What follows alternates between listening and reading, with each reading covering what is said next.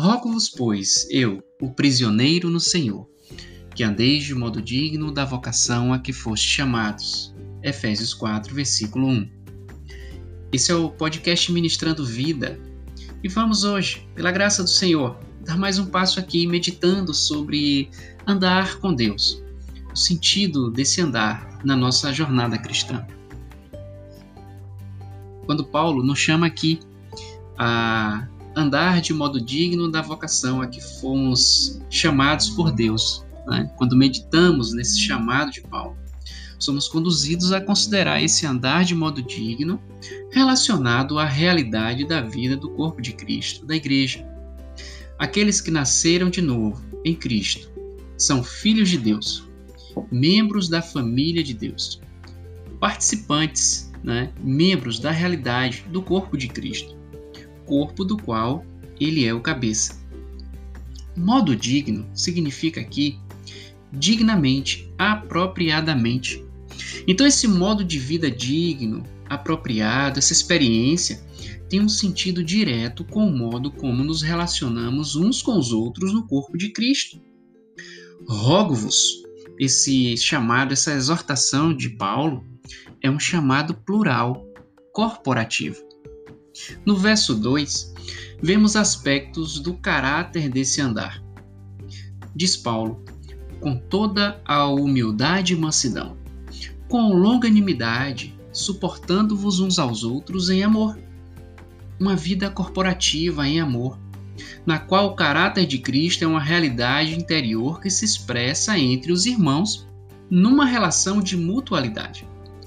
Entre aqueles que aprendem de Cristo, que é manso e humilde de coração, como vemos em Mateus 11, 29, e encabeçados por ele. São humildes e mansos uns para com os outros, nos quais o Espírito Santo flui por meio do seu fruto, amor, longanimidade, como temos ali em Gálatas 5:22, os aspectos do fruto do Espírito.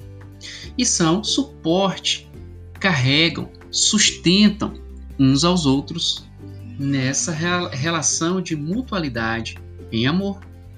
No verso 3, somos chamados a nos esforçarmos, então, diligentemente por preservar a unidade do Espírito no vínculo da paz. Então, a unidade do corpo de Cristo não é algo para criarmos, produzirmos, mas uma realidade a ser preservada na nossa experiência de vida. Somos membros de Cristo e nele membros uns dos outros. Embora sendo muitos membros, somos um só corpo em Cristo. Esforçando-vos diligentemente significa apressar-se, esforçar-se, empenhar-se, ser diligente. E isso porque, conforme segue nos versos de, de 4 a 6, a realidade na qual andamos, vivemos, é que há somente um corpo e um espírito como também foste chamados numa só esperança da vossa vocação. Há um só Senhor, uma só fé, um só batismo, um só Deus e Pai de todos, o qual é sobre todos, age por meio de todos e está em todos. Andemos, pois, dignamente. Ao nosso Deus e Pai, toda a glória. Esse foi o podcast Ministrando Vida.